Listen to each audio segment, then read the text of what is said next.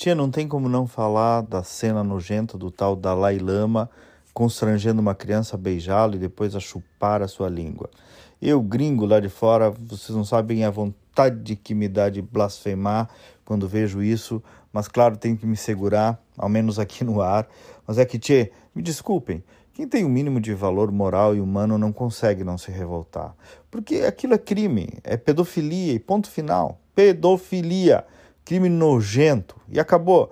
Só que, se vocês pararem para ver, boa parte aí da imprensa trata o assunto com mais complacência. Prestem atenção. Igualmente alguns intelectuais, ah, ele é um líder religioso, foi Nobel da Paz, já pediu desculpas. Vocês entenderam? Para lá um pouquinho. Ou se tem repulsa, uma cena daquela, repulsa firme, ou de fato nós estamos caminhando cada vez mais para naturalizar uma cultura de pedofilia em nosso tempo, sempre disfarçada em alguma filosofia qualquer. E não é nada contra tibetanos, religiões orientais, budismo, o que quer que seja, não. É contra aquele senhor e sua atitude. Por sinal, ele é o cara que se declarou meio budista e meio marxista em determinado momento. E é também contra a sua nota pública, vocês viram? É outra vergonha, porque chamou a atitude de inocente e brincalhona, um incidente. Sua santidade Dalai Lama, a nota pede desculpa em terceira pessoa, não é ele pedindo desculpa.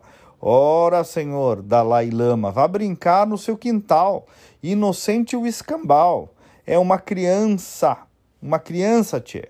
Eu assisti uma vez, não consegui mais ver de novo. Só que a gente que tem espaços como esse aqui tem que falar, tem que escandalizar, senão meio que fica por isso mesmo. E outra coisa, imaginem vocês se fosse um líder cristão a fazer aquilo, um católico, um evangélico, meu Deus do céu, o mundo viria abaixo, e teria que vir abaixo mesmo.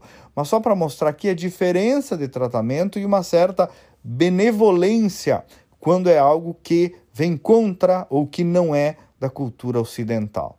Mas seja quem for, de qualquer religião, de qualquer lado, de qualquer credo, abusar de uma criança é crime, é uma questão humanitária, é repugnante Igualmente repugnante é passar pano ou ficar achando desculpinha para isso. E, e, por fim, para fechar, eu deixo uma sugestão para os ouvintes. Estude e saiba um pouco mais sobre ocultismo, satanismo e esses assuntos afins. Vai ser mais fácil encontrar indícios para algumas coisas chocantes que estão acontecendo bem na frente do nosso nariz. Me siga nas redes sociais, Kleber Benvenu, com GNU no final. Até amanhã e vamos com fé.